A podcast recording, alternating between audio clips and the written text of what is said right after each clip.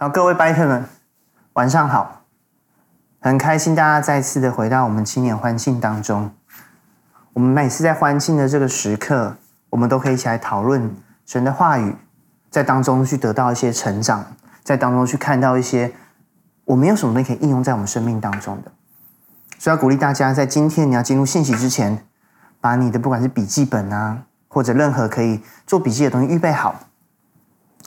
在里面会有一些特别的神要对你说的话，或特别的经文，把它写下来。它可以成为你这这一礼拜，它可以成为你这段期间很大的祝福。那今天呢，我们的主题要来谈论一个非常有趣的题目，叫如何预测未来。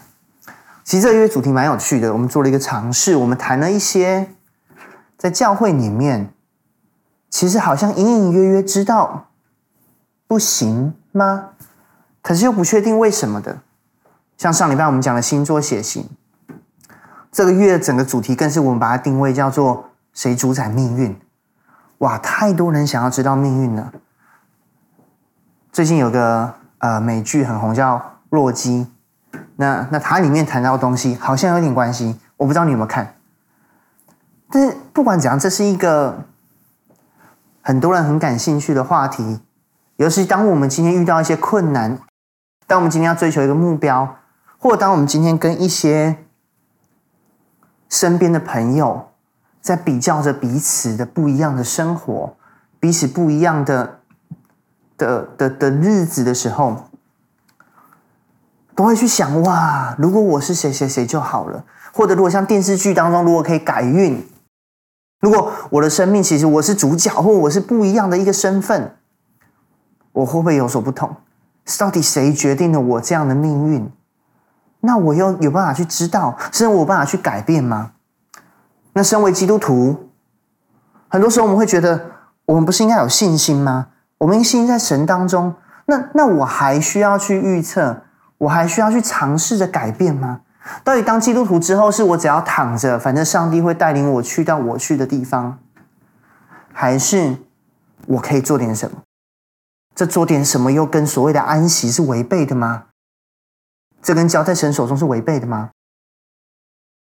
还是这其实是神所喜悦的？今天我们要来探讨的东西有几个面向。第一个就是，那到底基督徒该不该预测未来？那怎么样好好的预测未来？预测未来之后，然后呢？所以，首先我想邀请大家来读我们的主题经文，在马太福音的二十四章三节，我现在念来。耶稣在橄榄山上坐着，门徒暗暗的来说：“请告诉我们，什么时候有这些事？你降临和世界的末了，有什么预兆呢？”我们一起来祷告。亲爱的主，我们知道你必再来，我们知道世界的末了有你美好的计划，但主，请你告诉我们，这个时候。我们该怎么去面对？主，请你告诉我们什么时候这件事情，但是用你的方式让我们知道，请你让我们知道该如何在现在的每一天去预测、去思考我们的未来，但不被未来或别人的话语所辖制。请你透过今天的信息、今天的讨论分享，给我们带来更多的祝福。你的话语一直都是我们的祝福，但求你帮助我们预备好我们的心。主耶稣，感谢你。我们这样祷告是奉主耶稣基督的名，阿门。基督徒到底要不要预测未来？在教会里，我们很多时候直觉答案是 no。因为怎么说？像这个主题经文讲的，其实这主题经文门徒问的东西很没什么问题。因为耶稣不断的在告诉大家，在马太福音二十四章、二十五章那附近，一直在告诉说末日会怎么来到。或者像我们上礼拜启示录所讲的，哇，我们知道末日发生多少的事情，所以一定嘛，一定会想要知道 when how 会什么来，会发生什么事情。但如果你记得的话，其实圣经很多时候为什么会给我们一个直觉，说上帝并不想要我们去问那么多？因为像马太福音二十四章在后面三十六节，耶稣讲了很多东西之后，最后说。日子那时辰，那日子那时辰，没有人能够知道，唯有在天上的使者，连在天上使者也不知道，子也不知道，只有父知道。哦，所所以这种意思是什么？软钉子嘛，就是，哎，你呃，你讲了你也不懂。那剩下很多经文，类似像旧约生命记或上礼拜，可能啊、因为我录的时候其实还没有，还没到礼拜六，所以不知道舆论讲了什么。但我相信上礼拜也有告诉大家，在在。生命记里面有告诉大家不要占卜，不要做这样的事情。然后甚至你看到一些经文，比如说在路加福音十二章，有一个财主为自己积蓄存存款了很多的食物，但是上帝却对他说：“无知的人啊，今夜必要你的灵魂，你所预备的归谁呢？”或者从一开始一开始，我们上上个月讲的创世纪，一开始那个分别善恶的果子，为什么不能吃？为什么不能？这好像都是给我们一个感觉，就是神是不是不想要我们知道未来？甚至有时候我们会有一种想法，上帝就是这个这个信仰是不是一个反之反智的信仰？你不要想那么多，不用想未来，就这样去就对了。但是想知道未来就是小信吗？神真的不想让我们去知道更多的未来吗？这边你会看到，不止我们会想问未来，不止我们在信仰上面会觉得说主啊，现在好辛苦哦，接下来事情什么时候会来到？盼望什么时候会来到？连门徒也都会想问，人没有办法不去问，不去想知道，太难了，因为。第一个给他标题，是因为我们其实说，在对人来说，我们的每个现在都是为了下一个未来在活的。每一个现在都是为了下一个未来在活。没有未来，现在就没有它的意义。仔细想想，我们每个手中所做的事情，如果不是因为接下来会发生什么，如果不是因为未来会怎样，哪怕是一秒后的未来。我们都会瞬间不知道到底为什么要这样做，不然你现在试着，我刚刚请大家拿笔记呢，你试着在你的笔记上面写一个你现在的目标，或你现在在做的事情，可能听讲到，呃，或者你边听讲到边做点什么，不确定。你写下你现在很想要的目标，反正写一个现在就对了。现在想做的事情，现在在做的事情，现在的目标，现在的渴望，然后在旁边写个为什么，Why？喂，你去写一个，你那个为什么？你写下去之后，都通常都是跟未来有关。有些人说没有，我写跟过去有关。我说因为过去我没有朋友，所以我现在做这件事情。可是你这样不就是为了未来有朋友吗？你你做什么东西都跟下一分，那还没到了下一分、下一秒，那还没有到的明天、下个月、明年有关。我们也想问，像门徒一样，我们也想问，每天都想问未来。最简单的未来，像是在办公室，大家如果在工作的最常问的办公室的问句就是：等一下要吃什么？或者到很大的未来，工作、学校、结婚、生子，甚至到更大的未来，我的一生的终点到底是什么？我们想要知道。我们想要知道，因为当我知道了，我就可以避开我害怕的危险。当我知道了，我就可以去靠我自己力量去把握想要把握的机会啊！像最近运彩嘛，哇，NBA，我不知道大家有没有担心 NBA 剧透的？NBA 那个、那个、那个、那个、那个、那个船长，是我是没有发，是不是得的冠军？OK 啊，如果我早点知道我的运彩，我就把它签下去。我现在就是。把那个分差也算好，我现在就是躺着睡觉了。如果知道危机，我知道接下来哦，我申请这个学校，我找这个工作，啊，有一个什么当年的榜首跟我抢，我去避开，哎，我就可以不用遇到这样的困难了。或者有时候我们想知道未来，是因为我们想要转移我们的注意力，那我们可以不用看着现在。所以很多时候，我们大家很喜欢在网络上分享。各种的测验，各种的啊、什么文字啊，什么你是什么生日，你是什么数字就怎样怎样怎样。说真的，大家去用这个，也不是真的，因为那个结果我知道就是我，可我就想要想想新的东西嘛，转移一下注意力嘛，会不会看到一个更好的可能的我？会不会其实现在的东西是假的？我不知道你还有什么原因，或者你可以在留言板留言，为什么你会想知道未来？但其实你会发现，这些东西都有一个根源，如同我刚才所讲的一句话，这些都是假的。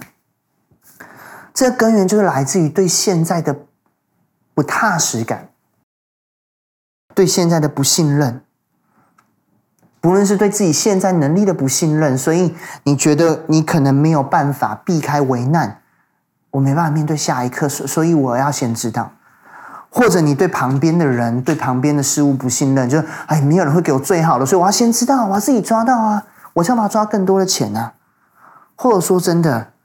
就只是对现在这个状况的不信任，你觉得那是假的？你觉得这个东西没有实感？没有，我必须要有新的东西，我必须要更大的东西。我所以，我每次我很有趣，其实大家从求学以来，就是当你在国小的时候，你想的就是你国中要上什么国中，或者你的父母会为你想；当你上国中，想的就是高中；当你上高中，你想的就是大学。大学想的就是研究所，就工作；工作想就是婚姻，婚姻想的就是怎么生小孩，小孩的学校，小孩的长大，小孩的婚姻，自己的五十岁会不会健康，六十岁会不会健康，七十岁会不会健康？这样很听起来其实蛮无奈的。我们好像只能在不信任当中，一直觉得彷徨，一直觉得无奈。其实这也是门徒经历的。门徒听到耶稣讲了这么多，而门徒也知道耶稣一直说他会升到天上去。那到底会怎么办？那到底会发生什么样的事情？这些彷徨，我们的神不是不知道。所以，或者说，我要这样来讲。这种彷徨跟这种不信任，这种对于现况的不满足，是神创造在我们里面的。因为唯有这样，我们才会去发现一个一个一一件事实，就是解答不是现在。这个不安会驱使我们不断的去拆开现在。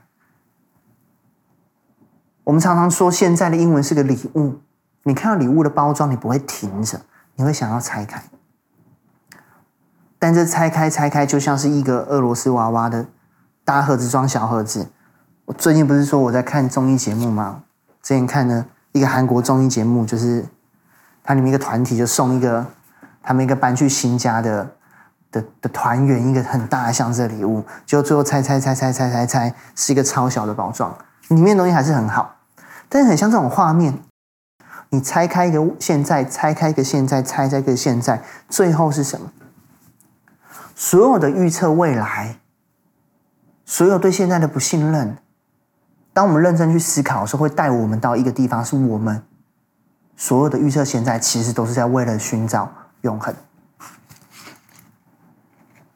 这样的心，这样的不安，在人类历史存在的，从有记录以来就一直存在着，让人会不断的寻找永恒。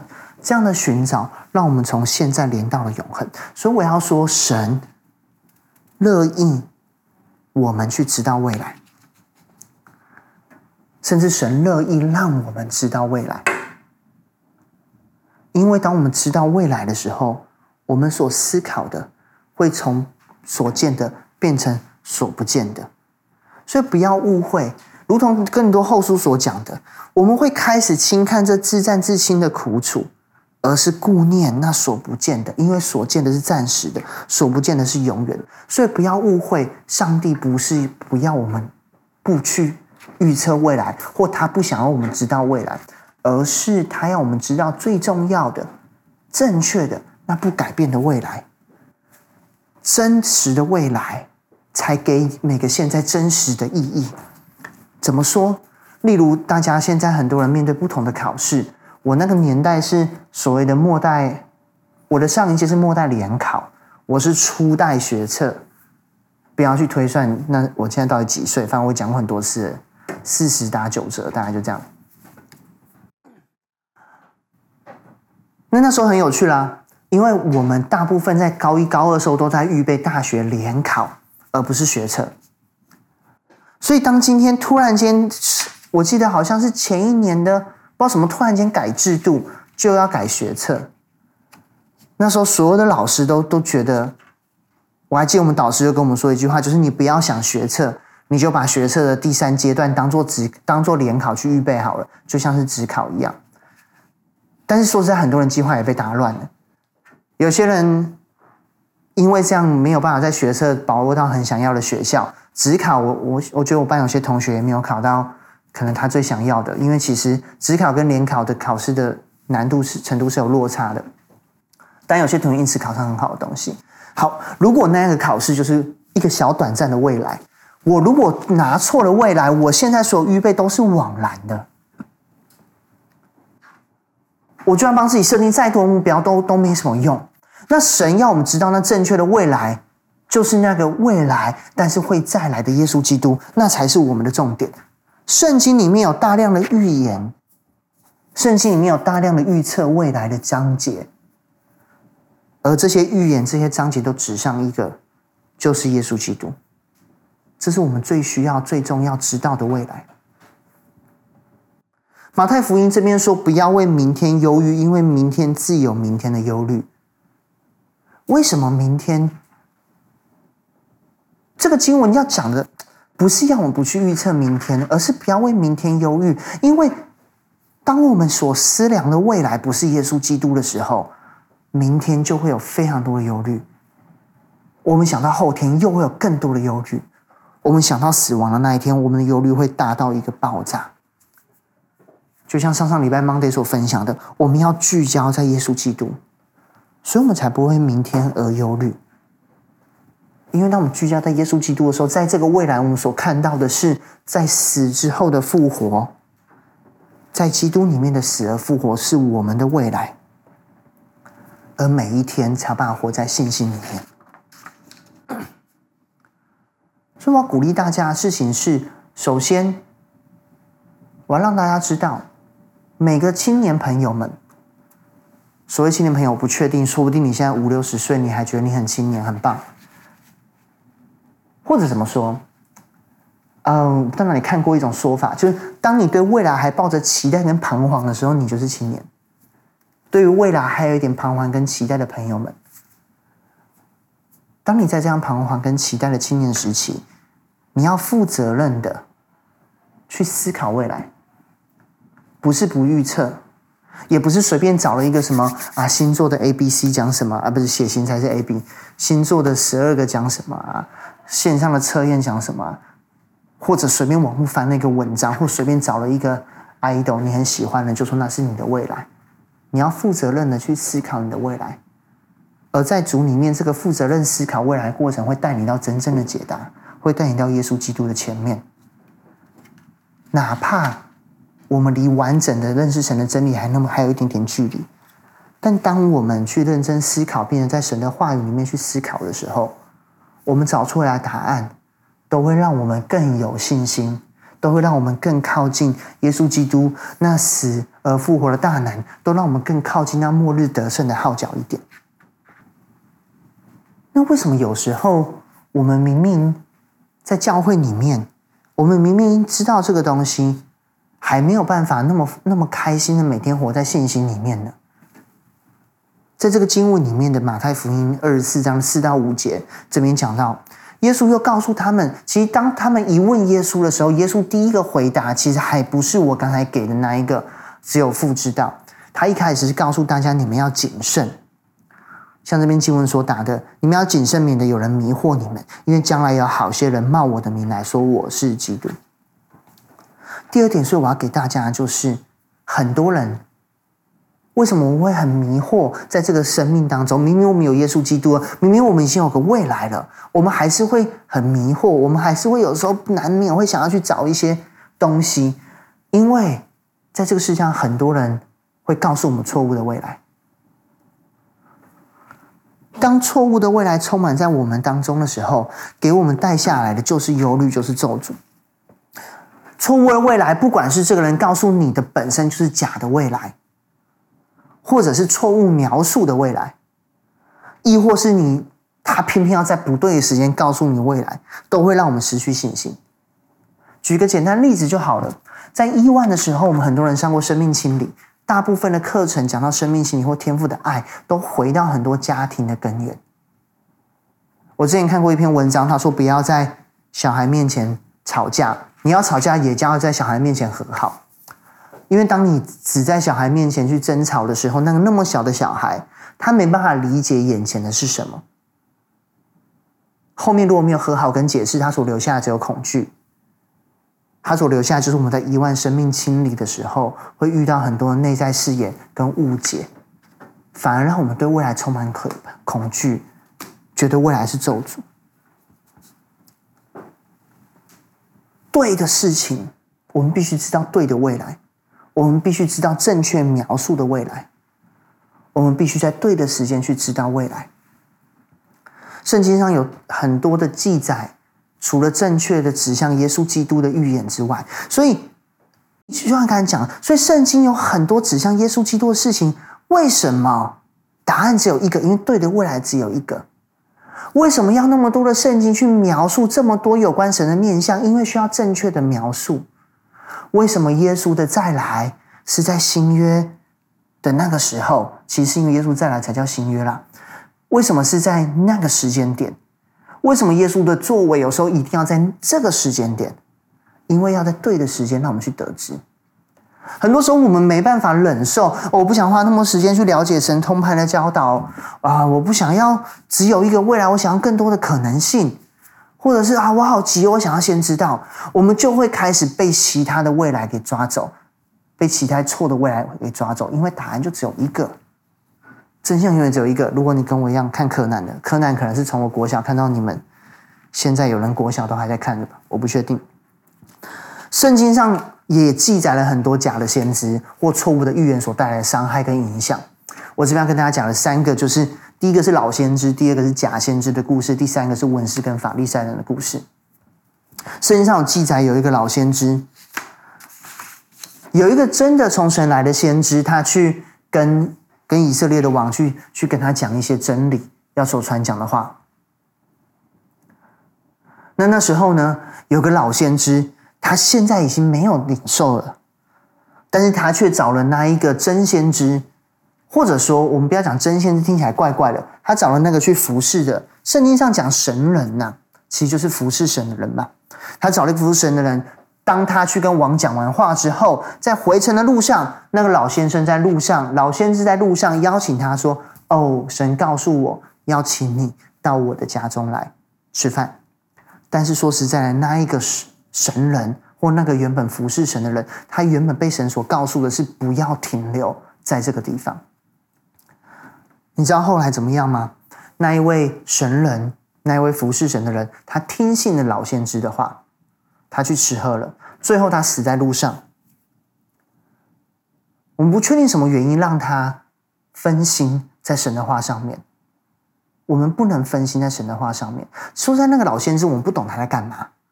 最后，那个老先知还说：“哦，哀哉啊，我的弟，我的我的兄长啊，你怎么死了？”然后还跟他儿子说：“让我跟他葬在一起吧。”莫名其妙，这世界太多莫名其妙的。我不知道这位老先知在生命的尾巴想抓到什么，但如同上礼拜舆论所分享的，我有看题目的大纲。身边的那些人有时候莫名其妙对你所讲的话，你不要因为这些话就离开了神要给你的计划当中。多少人会莫名的想要靠近你，跟你讲一些话？网络上多少留言会莫名其妙想要丢出来，去影响你的信心？不要理那些老先知，那些老先知有时候就是老了，他想做点什么，他也不知道为什么要做点什么。列王记上尾巴讲了一个假先知，那个假先知叫做西底家，他跟啊、呃、以色列的王的名字一样。当那时候以色列啊、呃、那时候南国北国的王要一起去出征的时候，他们想要问问神的意思。好了，这个西底家这个假先知把握到了机会，他他做了两个脚，铁角，说耶和华如此说，你要拿这个铁脚去抵触亚兰人，直到将他们灭尽。我看到这个时候，我还以为他议议会备询呢，预备了道具，说唱俱佳。现在有很多很厉害的说法，很厉害的包装，包装了一些讲法，很吸引目光。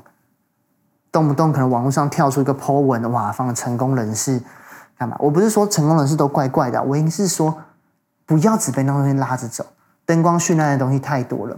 后来事实证明他是个假先知，因为那时候有一个先知叫米该亚，他是那时候真的先知，真到那个以色列王，他就算看到了西底家拿个两个铁脚在那边演戏，他还是说找米该亚，问米该亚的意思。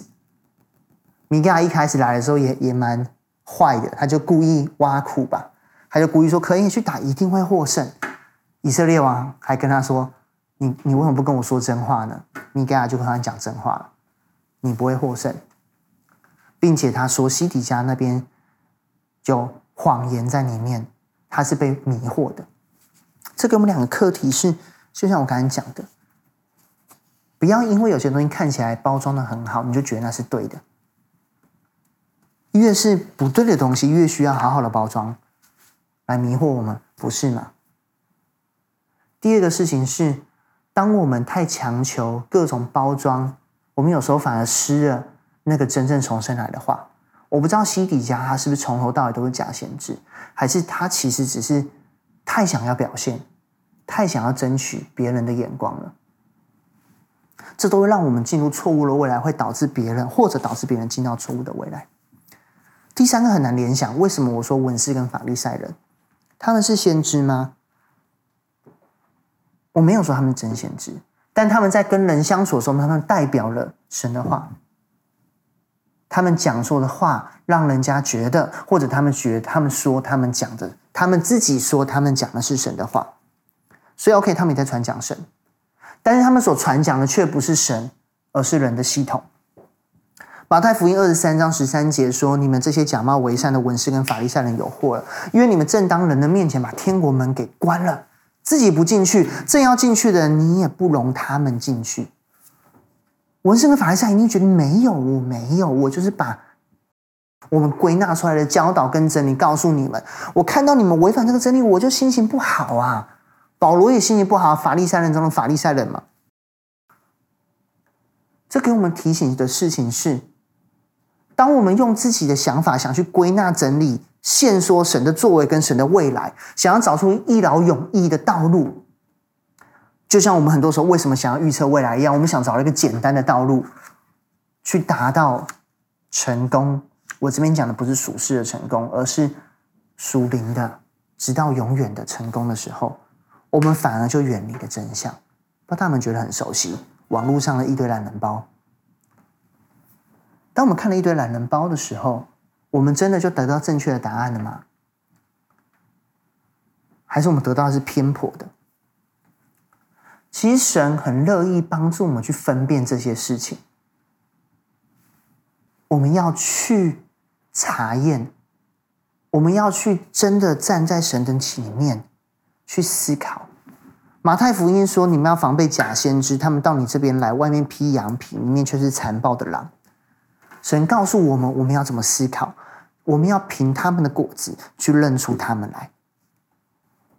所以这是一个很好的提醒：是我们听信的人，如果当我们听信的人大部分是我们平常不知道他生命是什么样的人的时候，我们没办法去分辨。当我们相信的，不管是网络上随便跟你讲的话，或者那包装的很好的课程，讲的富丽堂皇的辞藻的事情。或者是那一堆一堆简化过后的真理，那一句话就要传给你，在网络上，然后下面动不动会什么笑死什么的，那些一两句话，就要到你前面的时候，你知道讲这句话的人是谁吗？说真的，你如果知道那个老先知他早就已经离开了他服侍的岗位很久的时候，你不会那么轻易的去听从他。当你知道那个假先知可能素常。就是做一些很夸张的举动的时候，你可能会打点折扣。当我们知道文士跟法利赛人，如果我们听过耶稣的教导，我们知道文士跟法利赛人不是说他们是多么不好，只是当我们知道他们有他们限制，或他们是活在这个宗教系统的时候，我自然会去知道他所说的话不代表神的话，或者他所讲的未来不一定是正确的未来。所以我想跟大家说的事情是这样子的：不认识的人，请你就把他当做不认识的人去看待他所跟你讲的一切。不要把那些不认识的人看成你的知己。天哪，他太了解我，讲出的话讲中我的心坎。那是你的心坎自己去对那个话，因为你的心坎太需要找个话，不是那个话对你的心坎讲。而对身边的人总就会觉得说你不懂我，你不理解我。会不会他们懂得所理解的，更可以跟我们有互动跟对话，帮助我们找到对的未来呢？所以要鼓励大家。BYT Biker 说：“大家，我要鼓励大家一件事情是，怎么去避免错误的未来。我们要愿意选择委身在我们所在的关系，你不管是你的家庭、你的学校、朋友、同学，更重要、更重要是你的教会、小组朋友的连接。他们可能有些讲的话不是你喜欢听的，但是你至少你知道他的生命，你知道怎么分辨他所讲的话。”而当许多正确的话被分辨的话去架构你的生命的时候，你才要去抵抗那些无谓的话，或去分辨哪些话是真的，哪些话是假的。在我们的 B BYT 二点零的的核心价值中，就在神的应许的那个信息，我们提到的，我们讲两个很重要的新价值，是 Team Spirit 跟 Truth。我们要怎么样在教会里面一起追寻、更了解真理，并且更敞开、愿意的分享，让彼此成为彼此的帮助。最近刚好在网络上是都大家都在网络上小组，但是我在 IG，就我最近刚才用 IG 嘛，大家可能都知道，我在 IG 看到很多人发很多在线上小组的一些贴文跟一些分享，其实很感动。当你愿意真实分享的时候，没有人可以拦阻你活在教会的爱中，没有人可以拦阻你活在神的爱中，没有人可以让你与爱、神所设立的爱的支持隔绝。哥林多后书说：“感谢神常率领我们在基督里面夸胜，并借着我们在各处显扬那因认识基督而有的香气。”今天双神。的爱充满在我们里面的时候，我们除了可以分辨这些话语，当我们合神心意的去跟身边人去连接，我们去与那些我们可以分辨果子并且好果子的人连接在一起的时候，我们除了可以分辨这些话语，我们生命更会散发出馨香之气。更多后书十五节就讲到，因为我们在神面前，无论得救或灭亡，身上都有基督馨香之气。这个馨香之气会聚集更多爱神的人，这馨香之气会让那些不合神心意的人的话语或那些人自然的远离你，而我们也会成为那个好的 future teller，我们会成为那个诉说神正确未来的人，在我们的环境当中变成别人的祝福。像哥林多十七节讲的，我们不像那许多人为利混乱神的道。乃是由于诚实，在神面前，在神面前凭着基督讲道。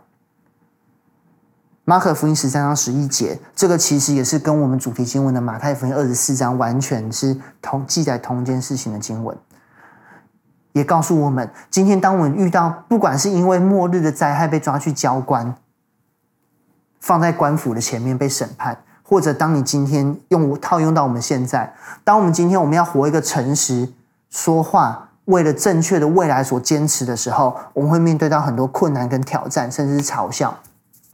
但这时候说了，不要预先思虑说什么，圣灵会赐给我们话，因为说话是我们里面的圣灵。圣灵会帮助我们去分辨，圣灵会帮助我们去讲出正确的未来，圣灵会帮助我们活进正确的未来。所以最后的一点，我要给到大家的事情是：要怎么正确的预测未来呢？让圣灵带领你走在通往已知未来的道路上，你就能实时的预测未来。这是什么意思？嗯，大家有没有去？我不知道大家多少人在这个年纪你是可以开车的，就是可能有些你是比较大的 Biter，有些你是比较年轻的 Biter，比较老的 Biter，你可能开过车。当你要开上交流道的时候，你看到从台中，比如说从金溪这边，嗯，南屯交流道，你上去的时候，你知道你选的北，你就算还没到新竹苗栗，你就知道你正在往后里新竹苗栗过去，你知道接下来会先到后里，再到苗栗，再到新竹，可能再到台北。为什么你知道？因为这条道路就是往那边去。当你开上了通向已知未来，也就是耶稣基督的道路的时候，你就时时可以知道这上面会发生什么事情，因为在圣经上已经写的明明白白了。哎，可是你会说，可是不会知道每件事情啊？圣经上也没有写我接下来发生，比如说我到底等下会不会捡到一百块啊？会不会我等下刮刮乐会中奖啊？会不会今天我喜欢女生会跟我告白啊？会不会？容我告诉大家，那个是。不重要的未来，哎，结婚也是什么不重要的未来吗？不是，不是这么说，不是这种不重要法，而是怎么说呢？就像是你今天你如果要开车去什么，哎，后里啊、苗栗啊、台北好了，你知道会到那些地方，那你如果想要吃个什么擂茶好了，你在苗栗下去。会不会有擂茶？会啊，因为苗栗就是有擂茶。你今天走上神告诉你的那个计划，你人生要长到什么样子，要合神心意的时候，有些东西是自然先求神的国，神的意就会来的。这东西就自然的附着在更大的未来跟神的计划当中。你重要是走在那个道路上，而不是在道路上常常的彷徨。去想说，哦，那我这个交流道要不要下？这个交流道是不是踩到什么东西？这个交流道是不是踩到什么？这个交流道是不是踩到什么东西？没有，放心吧，走在那条道路上面，而且圣灵在带领我们，圣灵在这个车子上面带我们走上这个交流道。救恩就是走上天国未来的交流道，圣经的教导就是这条道路，让我们通往未来。马太福音有一段天国八福。大家不知道会不会背，但你看里面所讲的东西，这是耶稣在他的服侍前期很很初期给当时的嗯人民、当时的的的的会众们一个很重要的、很基础他很重要的教导。你会发现这里面所讲的，当你清心的时候，当你当你当你温柔的时候，里面所用的词都在于你可以看见天国。你可以承受地土，你可以蒙神的连续，都在于那个最重要的未来，就是神的国、神的安慰、神的同在。马太福音二十四章三十四到三十五节，也是我们刚用那一篇主题经文那一整个讲讲述。他说了：“我实在告诉你们，这世代还没有过去，这些事都要成就，天地要废去。”但是我的话，也就是耶稣的话，不会废去。耶稣的话，耶稣的道，这条道路不会废去。你只要坚持在这个道路上，你就可以预测你每个下个未来是什么。这让我想到一个例子，可能听起来有点悬，但我再举个例子，你应该就很清楚了。神的道路就是那个必然发生事情的。如果你是理工，你可能想说逻辑好了，可以可以，你可以想成是逻辑，是法则，就是我们在神的创造那篇信所讲的，这道路就是必然发生的法则嘛。那那你选择走进这个法则里面，你就可以知道答案了。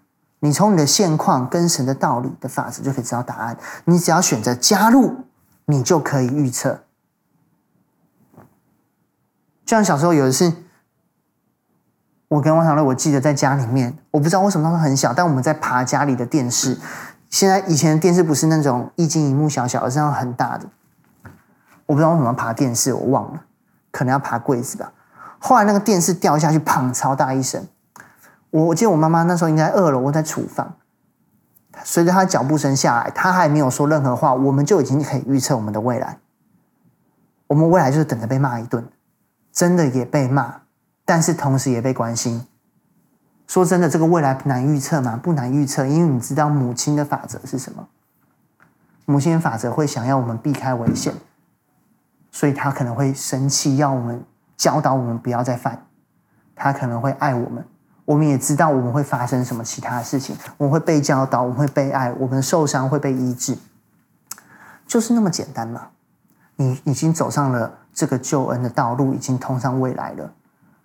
我们愿不愿意继续在这上面好好的走着呢？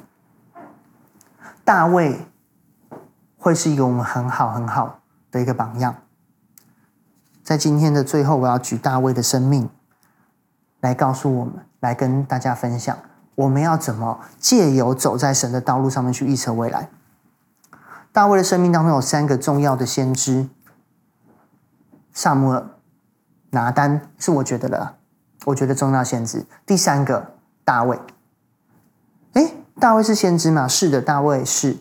他的诗篇里面讲到许多预言弥赛亚要来的预言。这三位先知告诉我们三个课题：第一个是静心等候，第二个是承认悔改，第三个是敬拜赞美。撒母耳。在大卫很小的时候就高了他要做以色列的王，但是大卫等了十四年，大卫在当中经历了各种的逼迫，但是在大卫的生命当中，他不管是多么的等候，他都警醒的走神的道路，不管等了多久，哪怕今天扫罗被交在他的手中，他仍然用神的方式去面对扫罗王。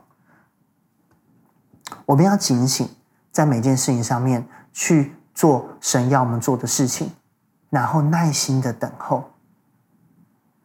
你只要警醒，我们只要警醒，我们就是继续维持在这个道路上，或者我们就是继续保持自己是清醒的，不是昏迷的。那就像车子你要下加油道一样，我之前每个礼拜都从清华跟教会往返，因为我的念书跟服侍在两地。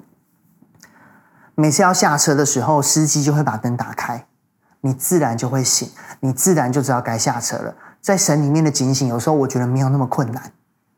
你只要去专注在神的话，每天去做合神心的事情。末日到了，末期到了，神要我们做的下个决定到了，自然我就会知道。所以要做的不是一直担心我有没有办法抓住机会，而是我现在呢？也没有警醒在神的话中做合神心意的事情。拿单承认跟悔改，大家知道大卫犯的生命中最大的一个错误，就是跟拔示巴之间所发生的事情。拿单先是到他面前去指证他，而大卫做了一个跟其他君王最不一样的事情，尤其跟扫罗王最不一样的事情，就是他直接承认他的错误。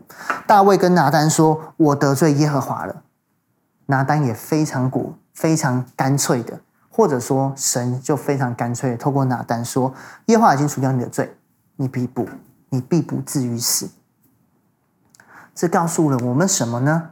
当我们在走在神的道路上面的时候，我犯错了，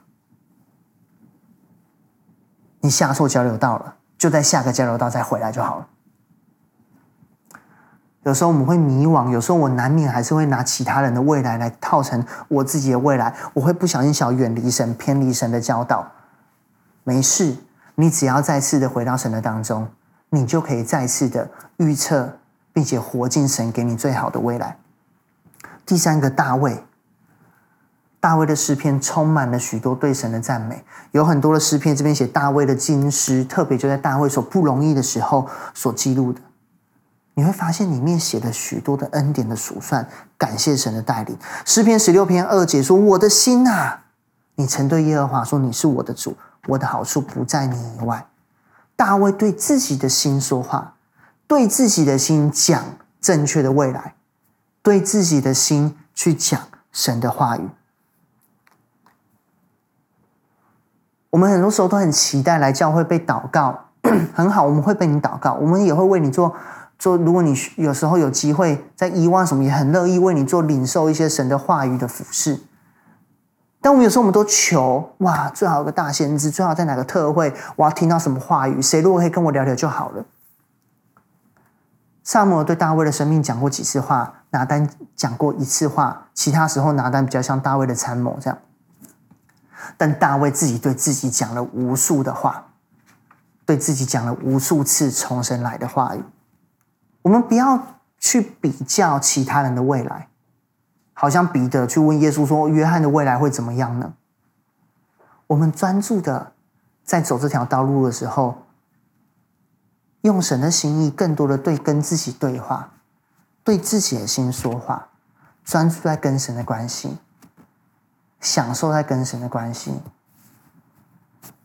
每一天每一天的读经，并且不是只为了读经，你是用为了让神用这些读经的东西来对自己讲道。自己来喂养你自己的灵命成长的时候，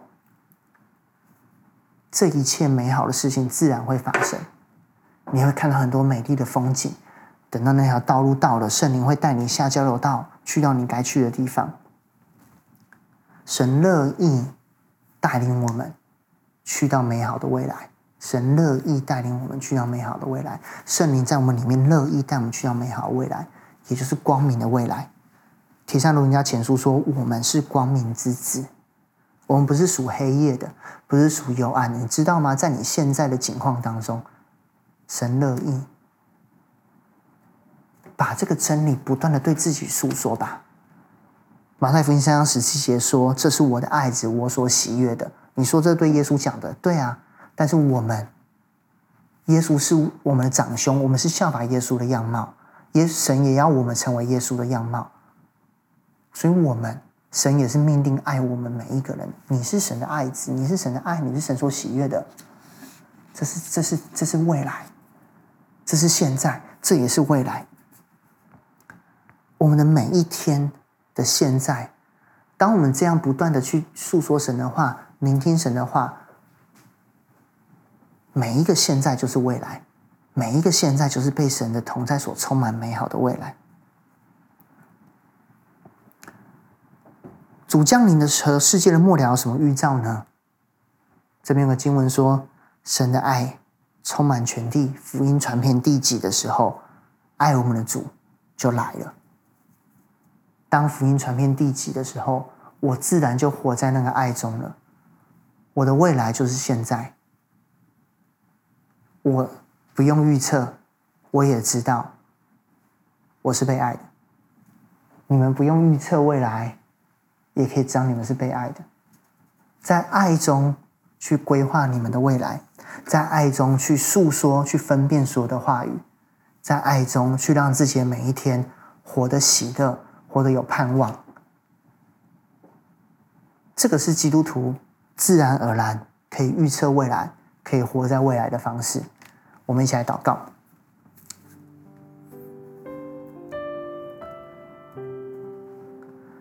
亲爱的主，谢谢你，有许许多多的事情在发生，有许许多多的话语充斥在我们的生命环境当中，我们都不知道我们的下一步会怎么样，我们都不明白，我们可能会会怎么样的被对待。或者为什么会这样被对待？但是主耶稣，今天我知道许多事情都会改变，但只有一件事情不改变的，就是你的爱。你的爱，那个未来，但是却要再来，现在就已经活着在天上，现在就已经降下圣灵与我们同在。的爱的源头，耶稣基督，你是我们的未来，你是我们的现在，你也是我们的创造的起点，你是昔在、今在、永在的神。愿你把这样的盼望放在我们所有白特的心中，让我们现在的根基是厚实的，是在地如在天的，是没有任何畏惧的。孩子奉你名要祷告，主你挪去。我们所有人心中的恐惧，不管是因为别人所讲的话所造成的影响，或自己过去的失败，或者担心身边的人，有些人会怎么跟自己说话，把这些担心、恐惧完全的挪去。